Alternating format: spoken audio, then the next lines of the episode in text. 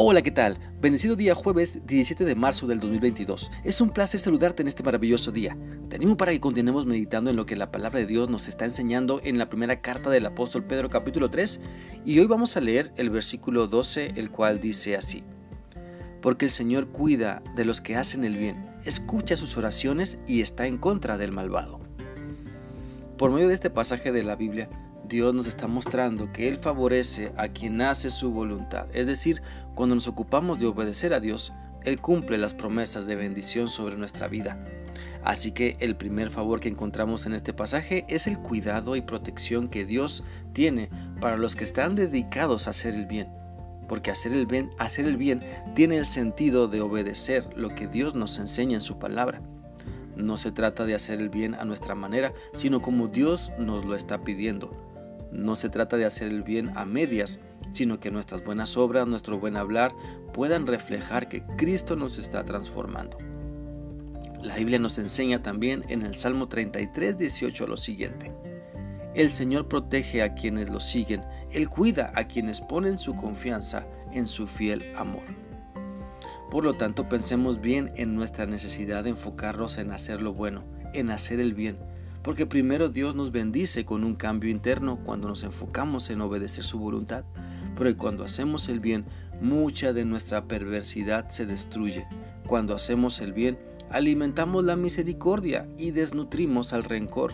Cuando hacemos el bien, dejamos que el amor de Dios triunfe en nosotros y la perversidad quede abandonada. Si ya estás enfocado en hacer el bien, entonces continúa adelante. Sigue adelante porque puedes hacer mucho más.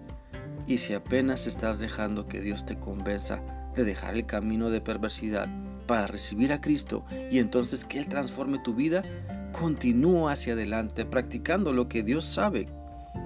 Más bien, practicando lo que sabes que Dios pide de ti. En segundo lugar, el siguiente favor que encontramos en este pasaje tiene que ver con que Dios escucha las oraciones de quienes hacen el bien. Dios nos escucha cuando no andamos de rebeldes. Dios nos escucha cuando reconocemos nuestra maldad y vamos a Él en arrepentimiento. Y la razón principal de esto es porque cuando nos enfocamos en Dios pedimos conforme a su voluntad y no egoístamente. Cuando estamos enfocados en hacer el bien, nos daremos cuenta de lo que realmente es importante y eso modifica nuestra manera de orar, nuestra manera de vivir, nuestra manera de pensar. Debemos entender entonces que Dios escucha nuestras oraciones, pero vemos su respuesta cuando oramos conforme a su voluntad, cuando pedimos lo que Él quiere que tengamos. Así que quiero animarte para que reflexiones en cómo estás orando a Dios. ¿Te la pasas pidiendo solo para ti? Mira, mejor deja que Dios te enseñe a orar mientras te dedicas a hacer el bien, porque tu manera de orar a Dios refleja el enfoque de vida que tenemos. Y el tercer favor que encontramos en este pasaje es la oposición que Dios presenta hacia las personas comprometidas a vivir en la maldad. Y podemos verlo como un favor porque Dios les invita a que cambien su vida. ¿Sabes? Al oponerse Dios a los malos, les está diciendo que deben cambiar y les está dando la oportunidad de arrepentirse, de ser diferentes. Dios no quiere consumir a la gente malvada y exterminarlos para siempre, más bien quiere que se arrepientan y se vuelvan a Él. La Biblia dice en 2 de Pedro 3:9 lo siguiente: No es que el Señor se tarde en cumplir lo que, lo que prometió, como piensa la gente. Lo que pasa es que Dios es paciente porque no quiere que nadie sea destruido y quiere que todos cambien su corazón y dejen de pecar. Por lo tanto, te animo para que valoremos todo lo que Dios hace por nosotros.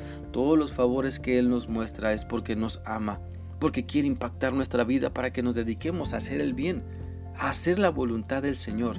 Y así nos demos cuenta que podemos orar a Dios conforme a su voluntad y Él va a responder.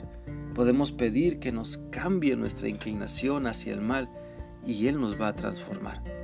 Por eso valoremos siempre lo que Dios nos da. Él nos cuida, él nos cuida cuando nos acercamos a Él y a la vez nos va transformando para que nuestra vida refleje a Cristo cada vez más porque su Espíritu Santo está guiando nuestros pasos. Espero que esta reflexión sea útil para ti y que sigas dejando que Dios te muestre lo importante que es obedecerlo en todo. Que sigas teniendo un bendecido día. Dios te guarde. Hasta mañana.